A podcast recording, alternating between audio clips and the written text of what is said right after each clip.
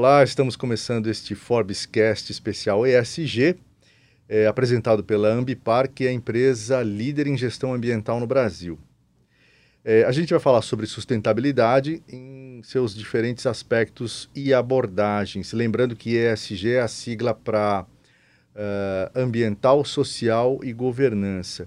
Isso tem a ver com o impacto que as empresas causam né, no meio ambiente e nas pessoas de dentro e de fora das organizações. É, a evolução das métricas de ESG acabaram criando um índice que tem sido é, usado globalmente é, para mostrar para a sociedade, principalmente, para os investidores, claro, além da comunidade é, produtiva, é, o quanto aquela empresa está alinhada com as metas e os propósitos globais de sustentabilidade. É, lembrando que o Brasil produz uma quantidade é, grande né, de, de, resíduos, quase 80 milhões de toneladas por ano, e recicla é, mais ou menos 3% disso, que é muito pouco. Alguns estudos dizem que daria para chegar é, a, a 10 vezes mais do que isso em pouco tempo. É, e um dos problemas para a gente ter essa, esse índice baixo é que só 20% da população brasileira é atendida pela coleta seletiva. E mesmo assim a gente sabe é, que muita gente, muitas empresas, mesmo quando tem coleta seletiva, não, não faz a coisa do jeito certo, né? É, ou por desconhecimento, ou por preguiça, ou por, uh, enfim, por não querer mesmo fazer a coisa certa. É, mas para abordar esses temas, a gente vai falar, principalmente as soluções, né? Mais do que os problemas, a gente vai conversar com dois especialistas é, que vão falar sobre como é que eles é, combatem esse problema né, com as suas empresas. Eu sou o Zé Vicente, editor-chefe da Forbes. Eu vou conversar com o Felipe Lagrota Nassar-Curi, que é sócio fundador e diretor executivo da Triciclo Soluções Sustentáveis. Tudo bom, Felipe? Zé? É um prazer estar aqui. Prazer é nosso. E também vou falar com o Guilherme Bramer, CEO e fundador da Boomera, empresa especializada em engenharia circular e logística reversa, que também são termos que a gente vai entender daqui a pouco. Tudo bom, Guilherme? Tudo jóia, muito obrigado pelo convite, Zé. Eu que agradeço. Felipe, conta um pouco sobre você, sua formação, como é que você veio uh, desembocar nesse, nesse universo aí da sustentabilidade? Eu caí um pouquinho de paraquedas no universo da sustentabilidade. Eu sou advogado, formado pela Pontifícia Universidade Católica em 2013. Durante a faculdade exerci um cargo de estagiário em Direito. Né? Após a faculdade exerci um ano efetivamente como advogado. E ali, neste um ano, eu acabei é, decidindo prosseguir o caminho do empreendedorismo Comecei num primeiro momento com administrando rede de estacionamento. Parecia naquele momento algo mais fácil de se administrar e, e ter uma base conhecimento efetivamente do que é empreender, né? E essa rede de estacionamento se chamava Zona Verde. Ela tinha lá alguns conceitos ambientais e dentro dessa administração com conceitos ambientais que que evoluiu e começaram a surgir algumas ideias que levaram a gente a estar aqui agora na Triciclo. Você está com que idade? Estou com 30 anos. Começou a empreender com? 25. É, começou relativamente cedo, né? É, não, não tão cedo que nem o Silvio Santos, mas tá bom. é verdade. E você, Guilherme? Você é paulistano, formado em engenharia de materiais pelo Mackenzie, tem dois MBAs e uma especialização em negócios sustentáveis pela FGV. É isso? É exatamente isso. Como é que você acabou virando especialista em economia circular e o que é a economia circular? Legal. Bom, eu desde criança sempre fui curioso para saber como as coisas são feitas, né? Meu, meus principais brinquedos, aqueles joguinhos de químicas que você ficava misturando uma coisa com a outra. E naturalmente acabei indo para engenharia de materiais. E eu tive a oportunidade durante a faculdade, eu tentei fazer isso durante meu período de estagiário, trainee, a, cons a conseguir passar por vários setores industriais para conhecer os materiais na prática. Então, trabalhei com papel, trabalhei com aço, é, trabalhei com embalagem, plástico. E acabei engrenando minha carreira nesse mercado industrial, mais para embalagens. É, até que um certo momento da minha vida eu comecei a querer entender é, um pouco a questão dos resíduos sólidos, ou seja, é, para onde estava indo todo o resíduo que a gente estava produzindo, ou seja, e, e aí somou com uma questão pessoal. Meu sogro pegou um câncer muito forte na, nessa época é, e ele trazia para a gente a finitude, ou seja, é, cara, aproveita a vida, seja feliz na, na, vida porque ela é curta. E, e isso para mim foi muito. Eu era aquele chato do cafezinho das empresas que ficavam reclamando, ah, aquela missão que está na parede não é verdadeira, aquela visão. E aí, quando eu, quando eu comecei a viver com essa questão de viver o que eu amo, na verdade eu percebi que o problema estava comigo e não com, com aquela empresa que onde eu trabalhava. É, e aí eu falei, ah, já que, já que você está reclamando da vida, monta a sua.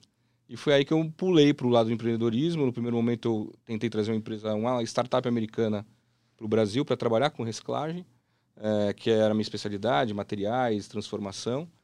E foi quando eu conheci a, uma cooperativa de catador aqui na cidade de São Paulo, na Marginal Tietê, em pleno século XXI.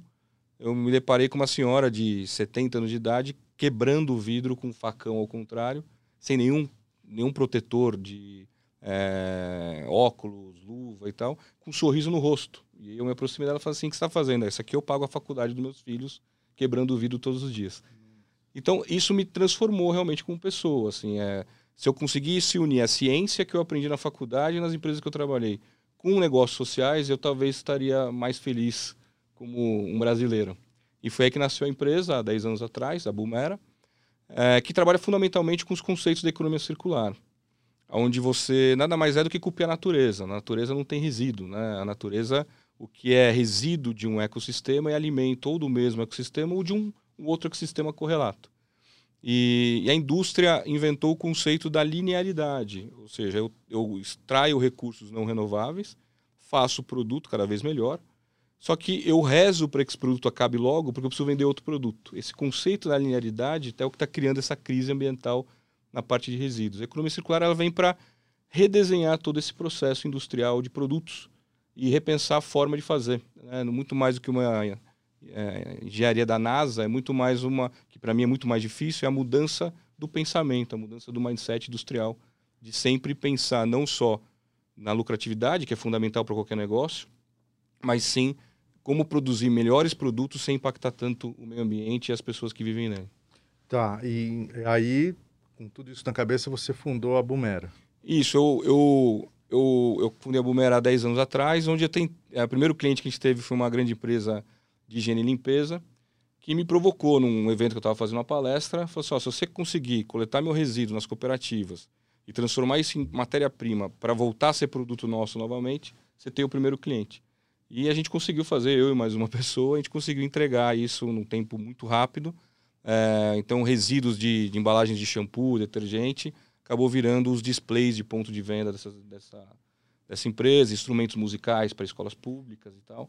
E, e aí a gente conseguiu é, ter o primeiro cliente, então eu brinco que ele, ela foi meu cliente anjo, né? Ela que a nota fiscal número um foi de uma grande multinacional.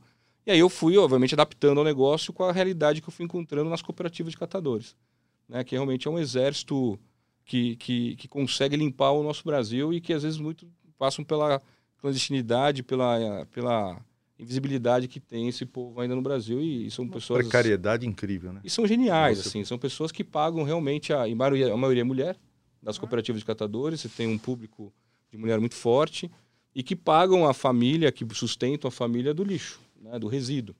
Então, juntando a Bumera hoje é uma empresa conectora, que eu chamo. A gente conecta, a gente tem fábrica, a gente é verticalizado, mas a gente é muito mais um conector, a gente é um tradutor um pouco da linguagem de um cooperado para um CEO de uma multinacional, para uma empresa como a Triciclo, que traz tecnologia, que traz inteligência para o processo, com cientistas que estão na faculdade, que louco para fazer projeto e às vezes não tem projetos práticos.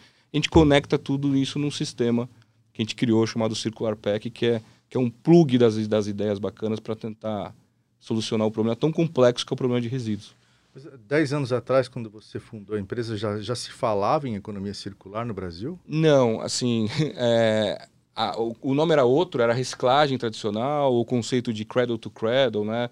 É, já, foi, já teve vários nomes. Aí, aí, hoje é o nome mais conhecido é economia circular, mas o conceito de reaproveitamento, eu lembro que a gente oferecia nossos trabalhos para as grandes empresas, assim, putz, até quero resolver o problema do meu resíduo, mas por favor, não me venha com produto reciclado para mim porque não faz sentido. É, e hoje você tem essas mesmas empresas de 10 anos atrás, Flávio, hoje elas estão até com compromissos globais de usar material reciclado o máximo possível dentro dos produtos delas. Então, lá atrás era, era ao mesmo tempo que elas queriam resolver o problema, não, não queriam usar para o próprio processo delas, justamente com medo de contaminação, de produtos de baixa qualidade e tal. E hoje isso, com a tecnologia que foi sendo aprimorada e que vai cada dia está melhorando, hoje elas já estão assinando até esses contratos globais para isso. E aí você acaba até ganhando alguns prêmios, né? A tua empresa ganhou alguns prêmios, né? Internacionais até, ligados a isso. É, a gente ganhou. O mais, eu acho que um dos mais emblemáticos foram dois. Um aqui é, no Brasil, da Fundação Schweb, junto com a Folha de São Paulo, que foi um empreendedor social 2019. E do ano passado, que deixou a gente bastante honrado, foi do Fórum Econômico Mundial, é, também com o empreendedorismo social, nesse projeto de cooperativa e transformação de resíduo em produto. Mas o prêmio é muito mais importante para saber que a gente está no caminho certo é, e que, que o mundo começa a olhar para o Brasil como projetos que estão acontecendo e mudando a vida de várias pessoas, né? Inclusive a minha, principalmente. É, que legal. E você, Felipe, me conta o que é que faz a triciclo, não é triciclos, né?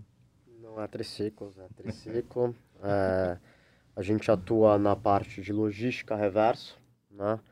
É, ele vem, é um trabalho talvez anterior do que o Guilherme como Bumera exerce, né, mas necessariamente complementares, né, principalmente quando a gente começa a falar, falar do conceito de economia circular. E a, a Triciclo nada mais é do que um sistema de monetização de resíduos sólidos. Né? É, como isso? Através de um sistema escalável, né, alguns pontos de coleta que hoje a gente chama de ecopontos digitais, né? são algumas máquinas que hoje podem estar instaladas em locais públicos ou privados de grande movimentação, estações de metrô, terminais rodoviários, shopping center, parques, etc.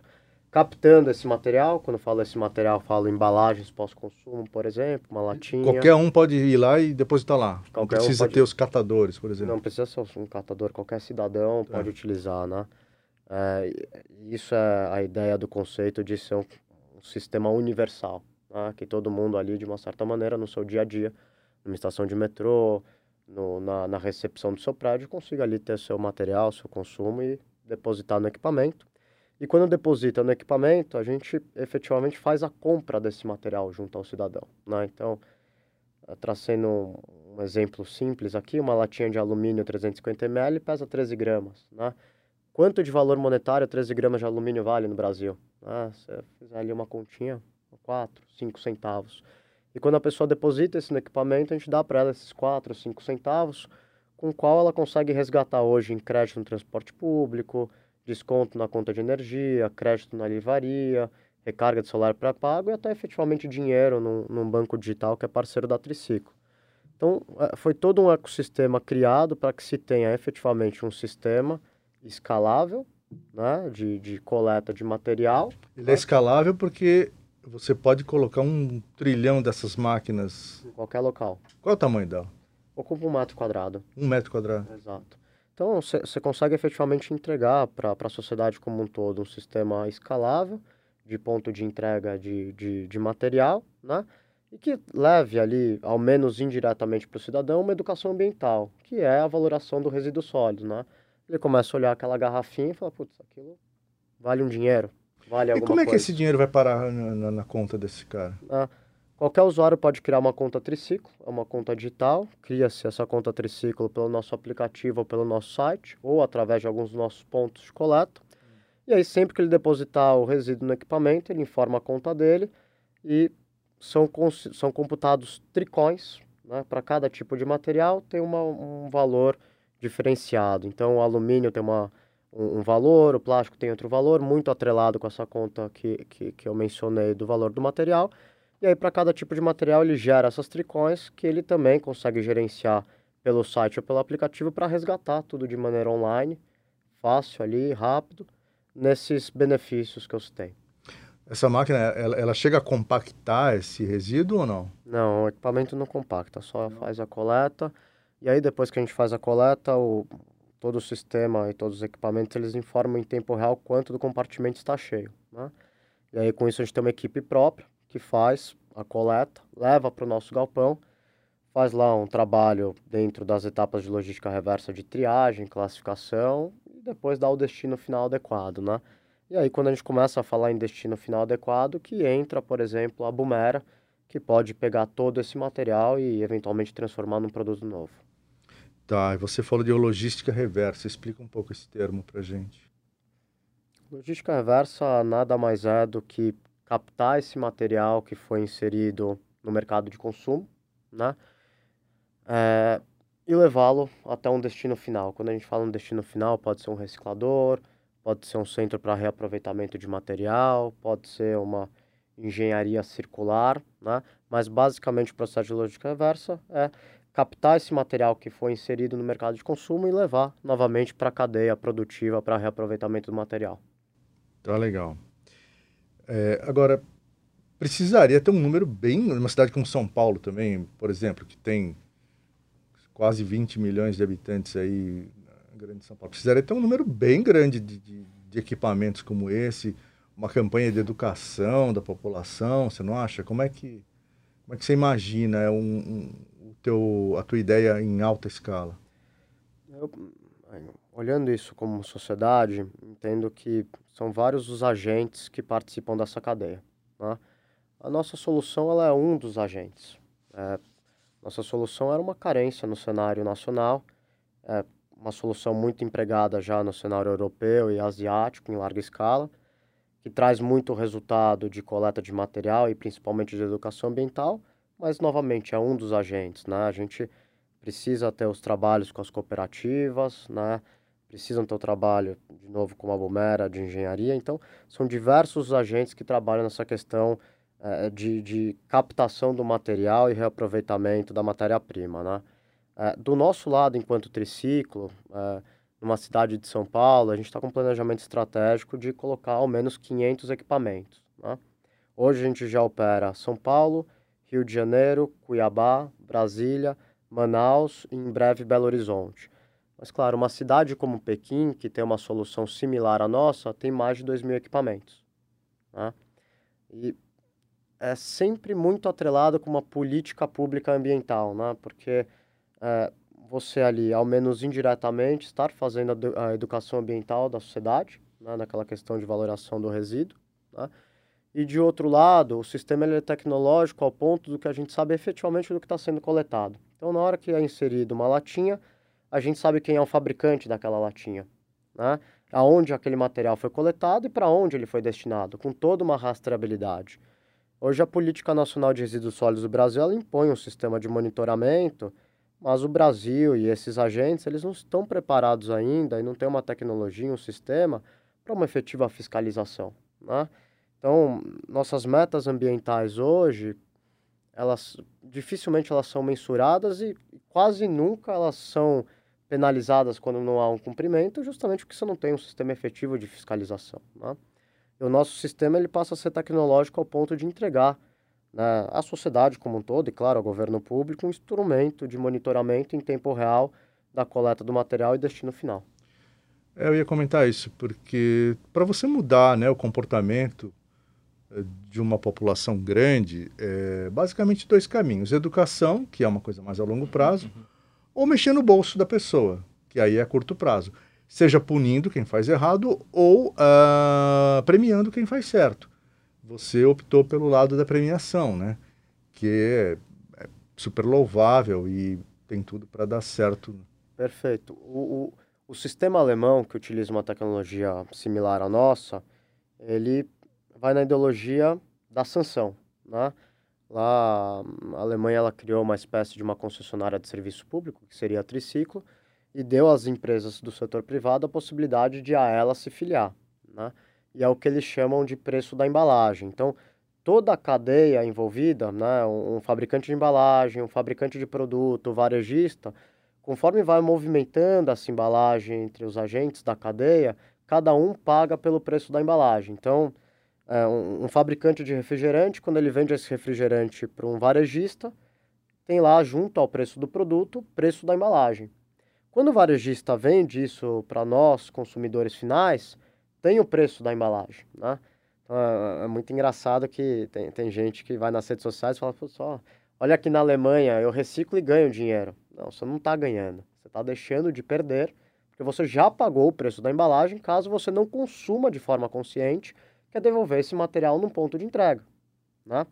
É claro que quando você traz uma solução dessa para o Brasil, você tem que muito mais olhar a questão do setor privado, né? Como que eu vou trazer investimento interesse do setor privado para não depender do setor público para operar. E aí que você parte para o caminho do benefício, né? E foi aí aonde a gente criou efetivamente um programa de loyalty, um programa de pontuação, aí como eu mencionei, atrelado ao valor do material, para que a gente realmente dê um benefício ao cidadão que participar de uma forma consciente desse sistema de logística reversa. Legal. Uh, e você falou que a Bomera, do Guilherme, participa desse ciclo. Então, Guilherme, conta, como é que você entra nesse, nesse processo que ele citou? O, a Triciclo faz um grande papel que a gente precisa realmente para fechar esse ciclo, que é o engajamento de, da gente como consumidor final de produtos. Né? É, a partir do momento que eu, eu, eu, também concordo que são duas vias, né? A vida educacional, que é fundamental, na minha opinião, sempre falo isso, é, sustentabilidade tem que ser matéria igual geografia, matemática, português, desde a da criancinha que está iniciando no processo educacional até o nosso final da faculdade, independente do caminho que você escolher para sua formação. Porque a partir do momento que você nasce, cresce e aprende por isso, você sai daqueles projetos que os esforços que os nossos professores guerreiros tentam fazer, de ah, vamos fazer um projeto de biologia, corta a garrafa PET, faz um vaso, e vai para um, uma visão sistêmica realmente de sustentabilidade. Então, esse é um caminho que a gente tem que lutar e brigar sempre para ter um país realmente com essa visão que isso é fundamental e não só abraçador de árvore, não só aquela coisa que, que, que né, criam aquela, aquela visão que o cara que trabalha com sustentabilidade é o cara que vai abraçar a árvore, que vai que é o hippie, que é muito pelo contrário. Você tá hoje ESG é negócio, é, é pauta de qualquer CEO do mundo inteiro. Então, então esse é o primeiro ponto que o, que o a Triciclo traz. Segundo ponto é isso, é usando um pouco de economia comportamental, que também é um tema que está sendo muito trazido pelas empresas, como é que eu mudo o comportamento onde você aprendeu sempre que o certo era simplesmente consumir e jogar numa cesta de lixo? Resolveu, sua jornada está resolvida ali. Que não é tão verdade. Você joga ali uma casca de banana junto com uma embalagem de biscoito, com uma garrafa de água, você já contaminou um resíduo que pode, poderia voltar para a indústria. O que a Triciclo traz é, é, são mecanismos de que, olha, cara, se você fizer desta forma, você é beneficiado de alguma forma, ou seja, eu estou te pagando por essa matéria-prima que está me trazendo para a indústria, é, e, consequentemente, vai criando hábitos. Você vai, vai mudando o comportamento da jornada do dia a dia daquele cidadão. Onde é que a gente entra? A gente entra no pós, essa, essa conexão. Então, o resíduo coletado com mecanismos como o da Triciclo chega para minha fábrica, a gente identifica o que a gente consegue fazer com essa matéria-prima de novo. Então, uma garrafa de água pode voltar a ser garrafa de água novamente. Uma embalagem de biscoito pode virar uma lona agrícola para o mercado é, de insumos para essa indústria. É, uma, uma embalagem de, de margarina pode voltar a ser para-choque de carro. Então, a gente pega essa parte, o que volta, cria dentro de laboratórios possíveis novos materiais feitos dos resíduos pós-consumo e vira indústria. Então, hoje a gente tem duas plantas de alta escala para fazer reciclagem de plástico. O que não é plástico, a gente conecta diretamente na indústria. Então, a gente tem parcerias com grandes empresas de papel, empresas de vidro, empresas de alumínio, que a gente pluga as cooperativas de catadores que trabalham com a gente diretamente nessa indústria, sem atravessadores. Então, consequentemente, todo mundo ganha. A própria indústria tem acesso a uma matéria-prima triada, de excelente qualidade, que iria para ter o sanitário e não vai mais, com um preço de mercado super acessível, e a cooperativa de catador consegue um preço melhor vendendo direto para a gente para a indústria. E a gente consegue dessa forma mais que dobrar a retirada dessas pessoas que antes ganhavam 500 reais por mês, começa a levar 1.500, 2.000 reais por mês para casa, porque consegue acessar diretamente a indústria e um volume de matéria-prima maior do que eles estavam acostumados a levar. Então é isso que a gente faz, ou seja, a gente pluga em mecanismos como o triciclo, conecta as cooperativas para fazer o trabalho de triagem e, e, e, e, separação dos materiais, e aí eu plugo a indústria nesses, nessas pessoas para produzir em escala novos produtos. É aí que a gente entra. Ô Felipe, só uma, uma curiosidade, por que a triciclo chama triciclo? Você não faz bicicleta, tico-tico, nada disso. Nem Vuk-Vuk, é as três esferas da, da, da sustentabilidade, né? É o social, o econômico e o ambiental caminhando em conjunto. Legal. Guilherme, Boomera, o que, que é isso? Boomerang é uma fusão de duas palavras aborígenes, né? De boomerang, onde que nossos projetos vão e vêm e aterrizam com precisão da logística reversa. E Vumera, Vumera significa alavanca. A gente quer alavancar uma nova forma de pensar a produção, uma nova forma de fazer produtos e consumir produtos. Aborígene lá da Austrália. Da Austrália, né? exatamente. Entendi. Recentemente, as duas empresas, a Bumera e a Triciclo, passaram a fazer parte do grupo Ambipar, né? O que que isso turbinou no negócio de vocês? O que que eh, essa, essa fusão é, ajuda no, nesse sonho de vocês aí de um mundo mais sustentável? Começa você, Felipe. Primeiro que a gente não tem dormido mais, né?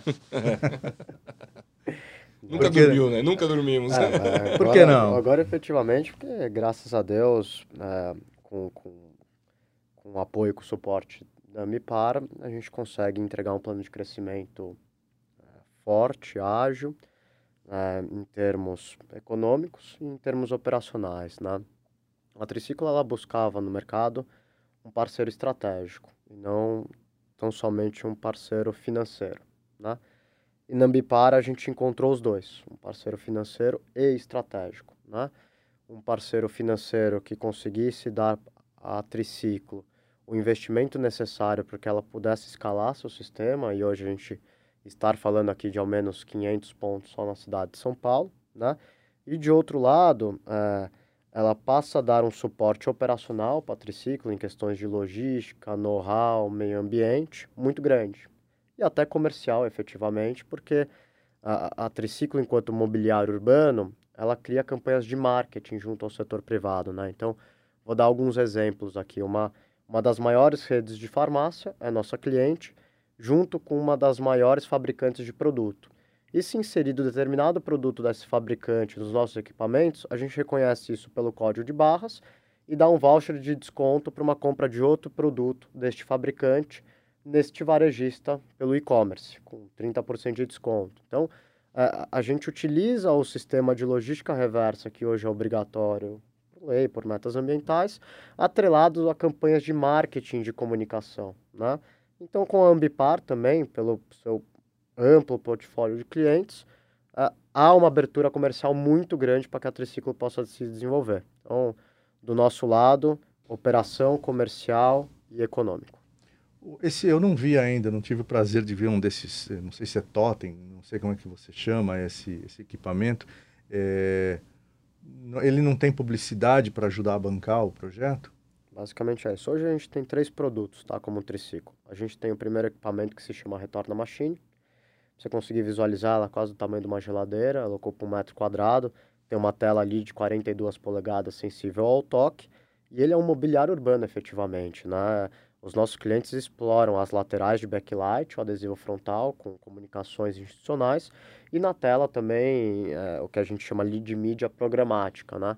O que é mídia programática? Ah, se, se inserido este produto, esse refrigerante desse nosso cliente, aparece um vídeo é, sobre esse produto no equipamento, né? Ou se inserido um, um determinado shampoo, que é um cliente nosso, a gente envia um voucher eletrônico para o aplicativo da Triciclo que a pessoa tem um desconto na compra de outro shampoo, né? Ou até brincar com as tricões, né? É, tem uma parceria com uma grande fabricante que se depositar qualquer produto desta fabricante, você vai gerar o dobro de pontos. Você vai ter o dobro de crédito, né? Então, tudo isso são campanhas de comunicação e de marketing atreladas com trade marketing, vendas, que o setor privado olha para a logística reversa e para os ecopontos agora como um investimento e não necessariamente como um custo como era no passado. Né? O segundo produto é a Recicla Farma, ele é um equipamento um pouquinho menor, tem uns 50 de altura e, e 50 centímetros ali de largura. Né? Ele é destinado para o setor farmacêutico, ele coleta medicamento vencido, blister e embalagens do setor farmacêutico. Né? Hoje, com o decreto de logística reversa de medicamento, ele a grande maioria ali da, das farmácias tem um plano, obviamente, para isso, dos varejistas tem que ter um sistema de logística de medicamentos, né? E uma das problemáticas era espaço e conta, né? Onde que eu vou ter um espaço dentro de uma farmácia para fazer coleta de medicamento vencido? Então, na hora que você tem um equipamento que faz as campanhas de mídia, você não concorre mais com o display, porque o próprio equipamento que coleta o medicamento vencido é um display para a farmácia, né? E no segundo momento, você também não concorre com a questão econômica, porque é, é a, a, partir do momento que é um display, todos os agentes nessa cadeia, tanto a farmácia quanto o fabricante, eles exploram ali com as comunicações e com as campanhas de venda. Então você acaba com o sistema de logística reversa levando movimento para dentro da loja e vendas, né?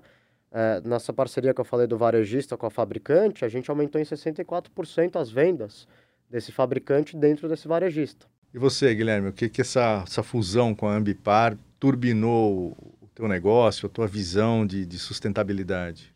Bom, a gente estava num momento que a gente chama de scale-up da empresa, que, como por ser uma indústria, a gente precisa, é um capital intensivo. Então, está sempre buscando novas tecnologias, equipamentos novos, é, muita pesquisa e desenvolvimento no laboratório.